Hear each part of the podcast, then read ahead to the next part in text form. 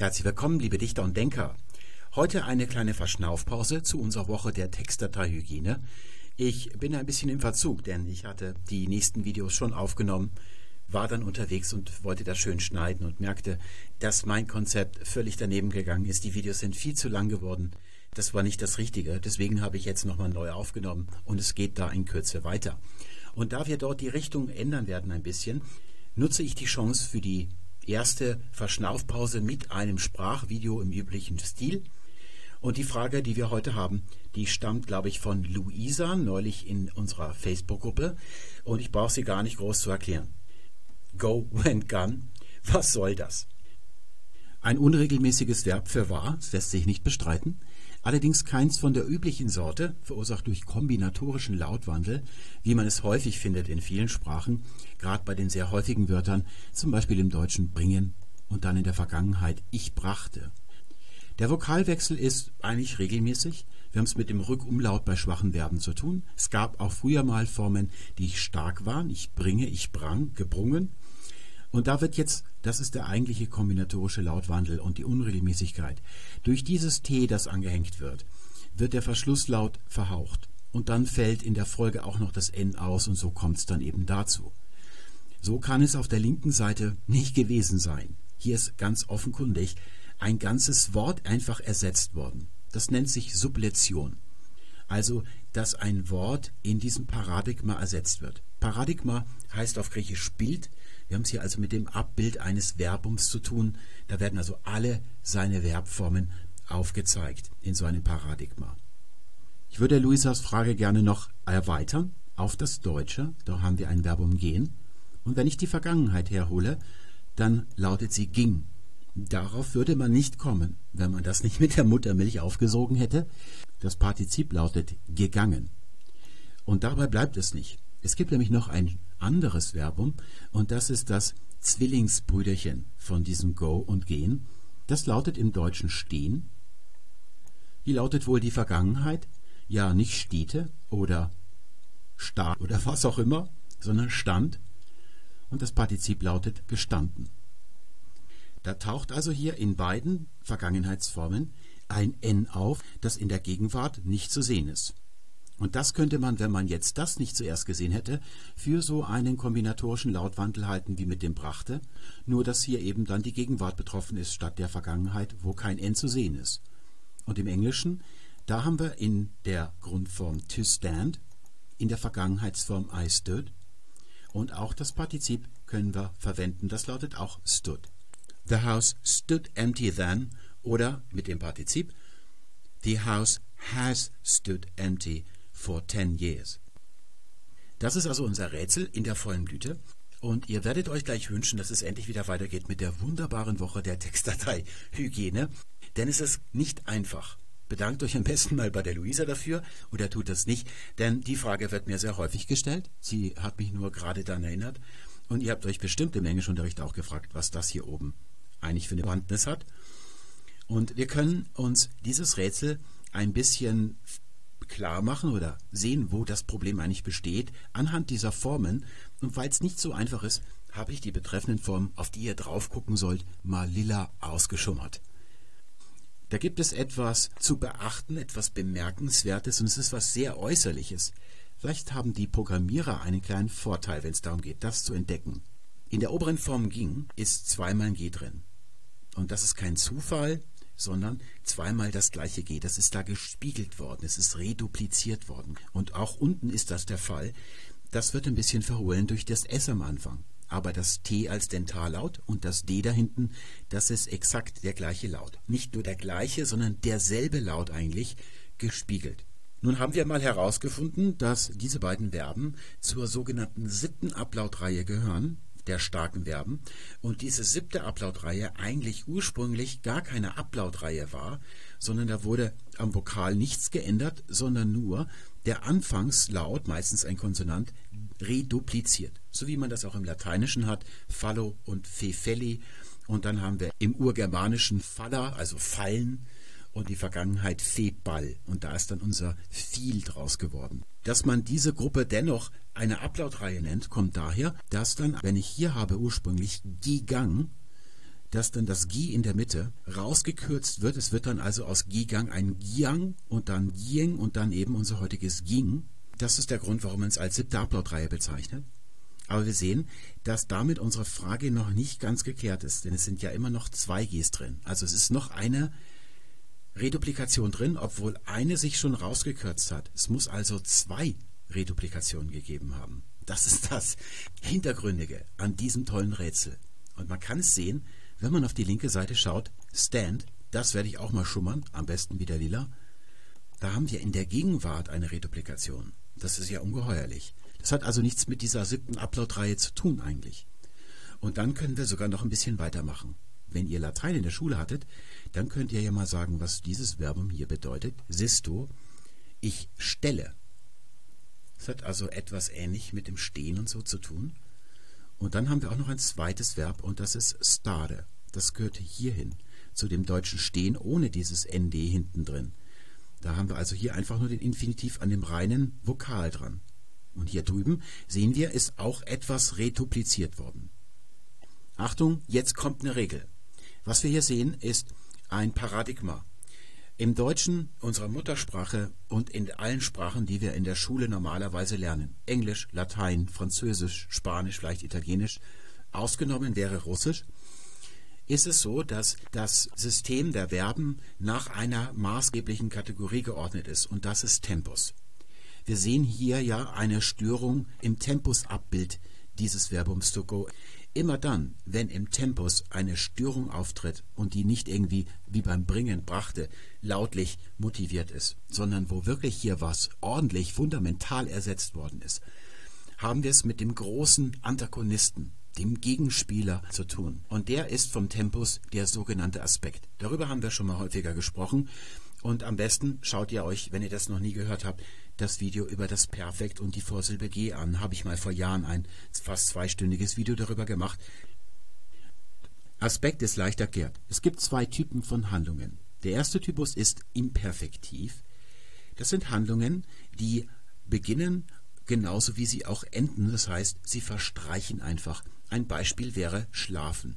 Das schläft man in der ersten Minute, in der Mitte und auch in der letzten Minute und dann wacht man auf. Dann schläft man nicht mehr. Man bricht also diese Handlung einfach ab.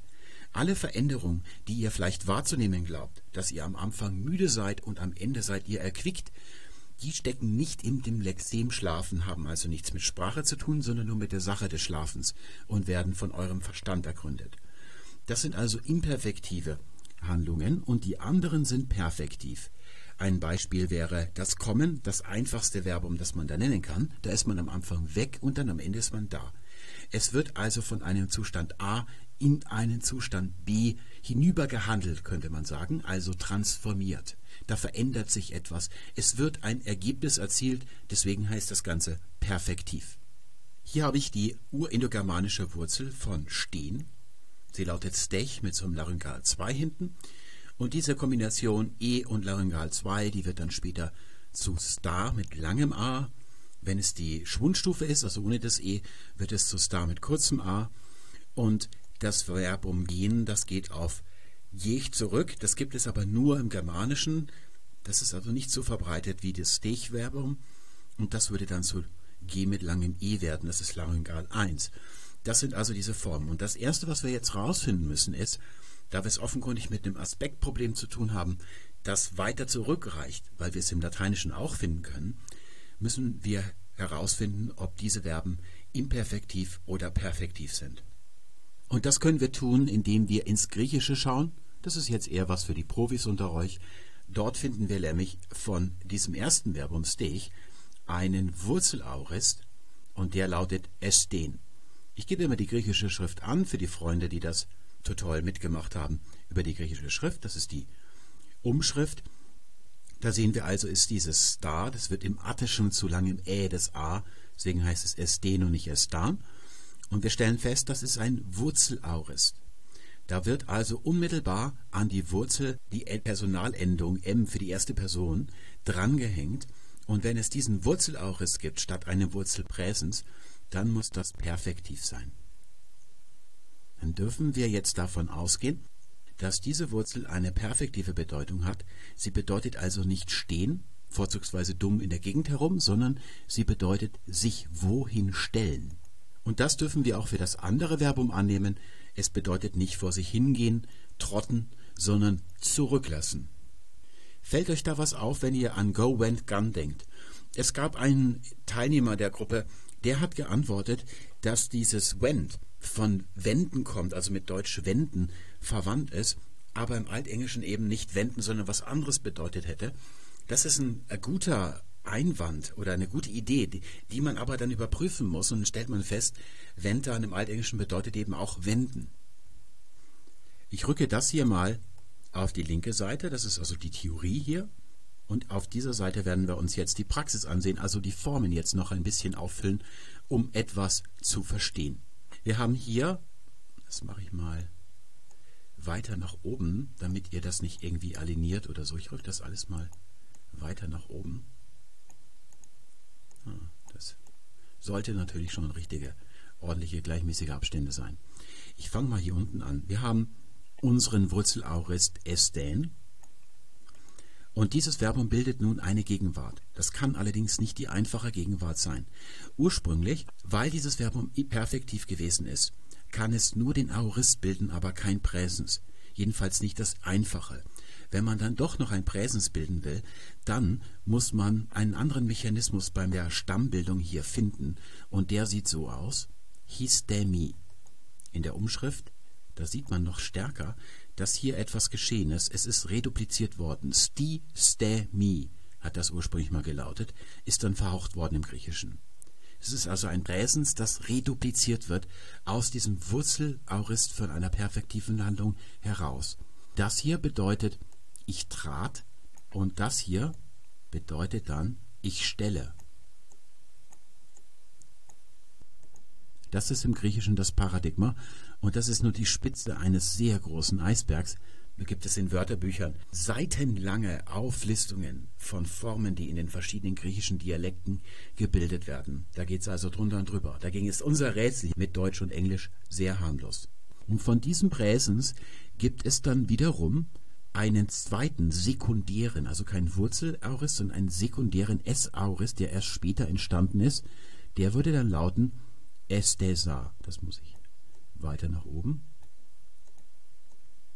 In der Umschrift so. Wenn man dann ein imperfektives Verbum zum Beispiel perfektivieren will im Aurist, dann würde man dieses S anhängen. Das ist eine von mehreren anderen Möglichkeiten, dann sekundäre Auriste zu bilden. Und das bedeutet dann eben, ich stellte. Dann nochmal das Lateinische. Da haben wir also auch dieses reduplizierte Präsens. Das müsste eigentlich da oben hier so hin. Rücke ich das mal wieder ich tue das mal hier zur Seite, das haben wir ja nun gesehen. Dann mache ich das mal hier oben hin, sistere. Und dann haben wir in der Vergangenheit, also das lateinische Perfekt, steti. Das mache ich mal direkt hier unten hin. Ursprünglich mal stiti, also auch wieder Reduplikation. Und das Partizip würde im lateinischen Status lauten mit kurzem a. Staturus und Statura sind von der Gegenwart abgeleitet, die sind mit langem A. Und dann gibt es eben im Lateinischen, wobei ich jetzt noch die Übersetzung hierhin mache, sistere bedeutet stellen, eben noch ein zweites Verbum und das ist stare. Mit der ersten Person sto und das Perfekt lautet steti. Die teilen sich also ein Perfekt und sie teilen sich eigentlich auch das Partizip, wohl die nicht so häufig vorkommen hier, dieses Partizip. Und dieses stare bedeutet nun stehen. Und das hat den Forschern Kopfzerbrechen bereitet. Denn eigentlich müsste es fast andersrum sein. Oder jedenfalls, das kann ja stellen bedeutet, das bedeutet ja Hystemie auch. Aber dieses Stare, wenn hier unmittelbar nur die reine Wurzel ist, müsste das auf einen Wurzelaurist zurückgehen. Sehen wir hier, es bedeutet eben, ich trat. Und hier bedeutet es schon das fertige Stehen. Das heißt also nicht wie erwartet perfektiv, sondern imperfektiv. Ein Forscher, der Herr Strunk, bei dem habe ich studiert, der hat behauptet, dass es sich hierbei gar nicht um eine Wurzelform handelt. Das wäre ja dann auch Deutsch stehen, auch ohne ein N oder sowas drin, sondern um ein sogenanntes J-Präsens. Das gibt es im Deutschen auch, wie bei Sitzen, Sit, Jan zum Beispiel. All diese komischen Präsenzien, ne, J-Präsens, N-Präsens oder hier das reduplizierte Präsens, die haben immer damit zu tun, dass hier irgendwas mit dem Aspekt speziell ist und dann sekundär solche Präsensformen gemacht werden sollen. Das ist die eine Ansicht und dann kommt noch die andere, die ist von Scriver, mit dem habe ich auch studiert. Der hat gesagt, dass das erst sekundär nachursprachlich im Lateinischen sta e o, also ein Essiv, ein E wie im Deutschen auch habim, ich habe. Dulden, sagte man früher auch, dulden, also diese verdauerhaftivierte Suffix, das im Germanischen bei uns eine ganze Klasse von schwachen Verben erzeugt. Und wir hatten ja auch mal ein Video, glaube ich, glaube ich, habe das gemacht, ich bin nicht mehr ganz sicher, über das Hängen. Da gibt es ja Hängte und Hing und da haben wir gesehen, dass über einen sehr langen Prozess von tausend Jahren ein ursprünglich völlig verkorkstes Schema so umgebaut und hingedeichselt worden ist, dass das in etwa so aussieht wie diese typischen Verbpärchen im Deutschen aus starkem Verb und schwachem Kausativ, obwohl das ursprünglich nicht gewesen ist. Da war nämlich das Grundverb auch so ein E-Verb, das eigentlich eine Dauer angibt. Und dann gibt es noch eine dritte Ansicht, nämlich dass das hier eigentlich mal eine Perfektform gewesen ist. Und jetzt wird es wieder einfacher. Jetzt kommen wir nämlich wieder zurück zum Deutschen. Im Althochdeutschen gab es ein Verbum, ich gehe. Das ist Gegenwart Präsens, bedeutet ich gehe. Hinten ist die athematische Endung, wie wir sie auch bei ich habim gefunden haben, oder gerade bei griechisch esten im Aorist haben wir auch dieses N, das ist aus diesem M entstanden. Das ist also die Ich-Endung in der Variante Ich gem. Da gibt es in den unterschiedlichen Dialekten, im Bayerischen sagt man eben Ich gem, im Fränkischen meistens auch, im Alemannischen sagte man Ich gam sekundär. Und daneben gab es auch noch im Präsens eine andere Form und die lautet Ich gango. Die ist redupliziert. Haben wir also hier schon in der Gegenwart zwei Gs drin, das kann also nichts mit dieser siebten Ablautreihe zu tun haben. Und dann kommt eben die Vergangenheit ich gieng und die ist entstanden aus ich giang und das ist zusammengezogen aus gegang. Da haben wir also, wenn wir drei Gs haben, müssen wir zwei Reduplikationen stattgefunden haben. Einmal die eine für den gesamten Stamm und dann hier noch die andere, das in der Mitte, das ist dann das für die Vergangenheit. Da ist das nochmal redupliziert worden hier für die Vorsilbe. Und dann lautet das Partizip dazu gigangern. Und die Frage lautet nun, was ist das hier drüben? Ist das ein Wurzelaurist? Und eigentlich von der Form her spricht nichts dagegen. Das ist genau das gleiche, was wir auch im Lateinischen gehabt haben. Wir haben aber das Problem, dass gehen genau dasselbe wie gango bedeutet, nämlich ich gehe. Wir können da jetzt erstmal nicht feststellen, dass das eine Perfektiv und das andere Imperfektiv gewesen ist. Ist also genauso schwierig wie im Lateinischen. Das ist also die Ausgangslage hier im Althochdeutschen. Und dann beginnen die Deutschen Folgendes zu machen. Und das müsste ich eigentlich hier runterrücken, das ist falsch. So sieht das nämlich aus. Also hier haben wir die Gegenwart, das ist die Variante von der Gegenwart. Und eine Vergangenheit hatte dieses Wort hier auf der linken Seite nicht. Es sind also zwei verschiedene Wörter, zwei Stämme, Ableitungen von ein und derselben Urwurzel. Wenn man also von hier geben sagte in der Gegenwart, musste man, wenn man in der Vergangenheit reden wollte, ins andere Verbum rüberwechseln. Und jetzt machen die Deutschen etwas Bemerkenswertes. Sie geben nicht dieses komische Verb auf der linken Seite auf, sondern sie geben ich gangu auf und machen dieses neuhochdeutsche Paradigma. Das könnt ihr jetzt einfach weiterentwickeln ins Neuhochdeutsche. Ich gehe, gehen und dann ich ging, gegangen. Nun zum Englischen. Da finden wir im Altenglischen auf der linken Seite wiederum ich gan, auf der rechten Seite finden wir ich gange. Also wieder zwei Verben. Das eine redupliziert, das andere ist ein Wurzelverb mit einer athematischen Endung dran. Und diese athematische Endung ist schon komisch. Das ist der Grund, glaube ich, warum Scriver auch auf dieses Essiv, also dieses E-Verb hinaus will, weil das ja auch im Althochdeutschen ich hab ihm diese athematische Endung mit hinten dran hat. Das ist also schon nicht ganz unplausibel. Und hier können wir wieder die Vergangenheit bilden. Die lautet dann nicht eben ich geong, das Partizip lautet gangern. Je, die Vorsilbe ist ja im Englischen schon früh aufgegeben worden. Aber hier kommt jetzt noch etwas hinzu. Die Engländer haben auf dieser linken Seite eine Vergangenheitsform. Sie lautet ik eode. Das ist ein ganz komisches Verb, das es sonst im Germanischen nicht gibt. Naja, im Gotischen gibt es das. Da heißt nämlich die Gegenwart auch ik ganger, wie hier. Ich habe das sogar da, glaube ich. Ik ganger. Und die Vergangenheitsform lautet ik idja. Das ist also ein völlig anderes Verbum, ist genau das gleiche wie hier. Und da geht man schon davon aus, dass es dieses typische Verbum urgermanisch chei sein muss, was im Lateinischen wird zu ihre, eo, is, it, imus und so weiter. conjugate the verb to go. Uh, here, uh, eo, is, it, imus, idis, eunt. So eunt is? Uh, uh, third person plural, uh, present indicative. Uh, they go. But Romans go home is an order, so you must use the... Yeah, imperative. Which is? Um, um, um, um, e. How many Romans? Uh, plural, plural, ite. Ite. ite. Das es also sonst bei uns gar nicht gibt. Und man fragt sich, wie ist das denn da jetzt irgendwie dahin geraten? Und dann sind die Engländer auch noch ganz, also vorwitzig wie sie sind, haben sie sich hier auch noch ein pseudoartiges Partizip zusammengezimmert, gegan. Das ist aber sekundär erst entstanden, kann auf keinen Fall ursprünglich sein. Das ist also das, was wir im Altenglischen sehen. Und im Mittelenglischen geht es dann eigentlich erstmal so weiter. Ich gar auf der linken Seite und ich jede.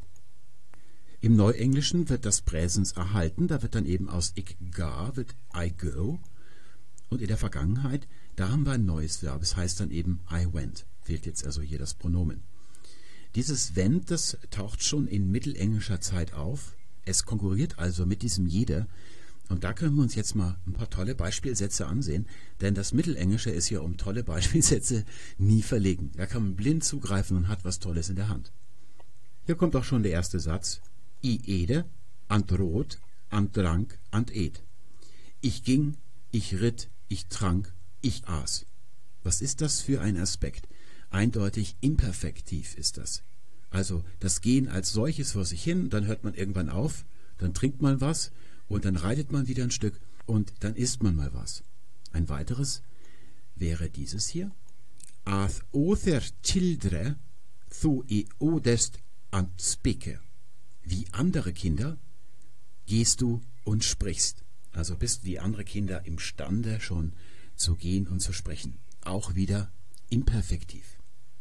Dann habe ich hier ein weiteres. Da geht es um Jesus, als er gesurft hat auf dem See Genezareth. Jesus je ode upon his fete an wave of the sea. Jesus ging auf seinen Füßen auf der Welle des Sees. Und dann das nächste. Nothing mai komme ut overe but fere et jede in before. Nichts kann rauskommen, wenn es nicht vorher irgendwo reingegangen ist.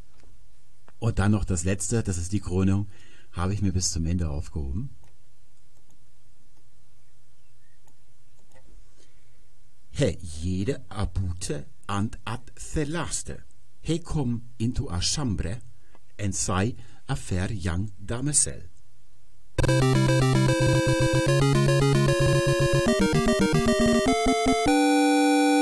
Imperfektiver könnte also dieses Gehen nicht sein.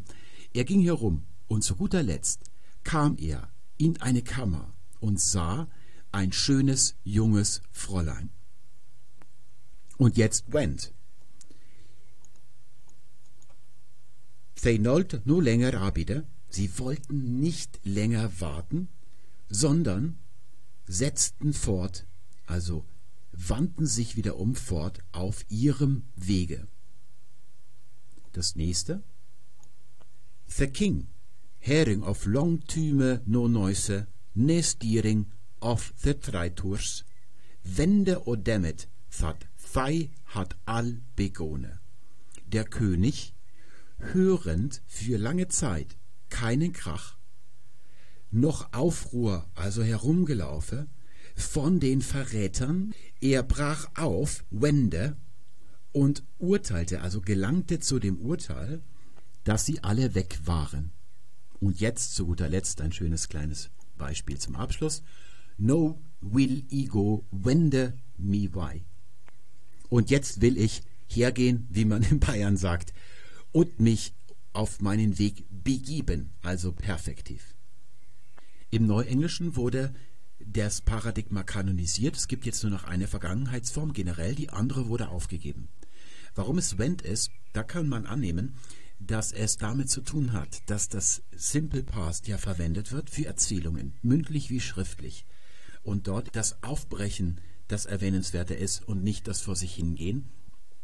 Es kommt aber noch hinzu, dass das Perfektive, der perfektive Aspekt, grundsätzlich eine Tendenz zum Vergangenen hin hat. Auch der Aorist, der ursprünglich im Urnergermanischen ja überhaupt keine Tempusbedeutung hatte, der ist im Griechischen, jedenfalls im Indikativ, mit dem Augment e vorne dran, zur Vergangenheit-Bedeutung gelangt. Estan bedeutete ich trat in der Vergangenheit. Es rührt daher, dass wir hier ja einen Übergang haben von A nach B. Also während der Satz noch gesagt wird, der Anfangszustand schon in die Vergangenheit, ins Abgeschlossene rückt. Deswegen hat das Perfektive eine Tendenz zur Vergangenheit hin. Allerdings sind wir ja als Sprachwissenschaftler keine Mathematiker, sondern wir sind Naturwissenschaftler und Historiker. Deswegen we have to consider the whole Gestalt. Und da finden wir ja für das imperfektive Gehen im Neuenglischen ein neues Verb und das ist to walk. Das wäre nur das Erste, was einem einfällt. Es gibt ja auch noch die Continuous Form. While I was going und solche Sachen. All diese Möglichkeiten, die sich das neue Englische dann noch neu ausgedacht hat. Wir können also am Ende sagen, ich werde dir mal gebeten, ich soll am Ende eine schöne Zusammenfassung zum Aufschreiben, zum Merken nochmal bringen, das vergesse ich dann immer, dass diese Aspektsache bei diesen beiden Verben offenkundig universell sein muss. Sie hat also eine grundsätzliche Opposition zwischen Stehen und Stellen und Gehen und Aufbrechen, also da herumgehen und losgehen, einen Ort verlassen, geben muss. Und der wurde zum ersten Mal in Aspekt ausgedrückt, schon im Urindogermanischen, ist dann nicht mehr voll produktiv gewesen und dann hier so in Form erstarrt. Im Deutschen sind die dann ineinander verschmolzen, aber im Englischen wurden die offenkundig wieder erneuert. Das ist also kein Zufall oder ein Versehen, dass die Engländer mal am Sonntag so viel gesoffen hätten, dass sie sich am Montag nicht mehr an die Vergangenheit von Go erinnert hätten und haben sie irgendein anderes Verb genommen, sondern das hatte einen Zweck, den das hier erfüllt hat, nämlich diesen Aspekt auszudrücken. Das war's für heute. Ich darf mich bedanken fürs Zuschauen und wünsche euch alles Gute. Bis zum nächsten Mal. Tschüss.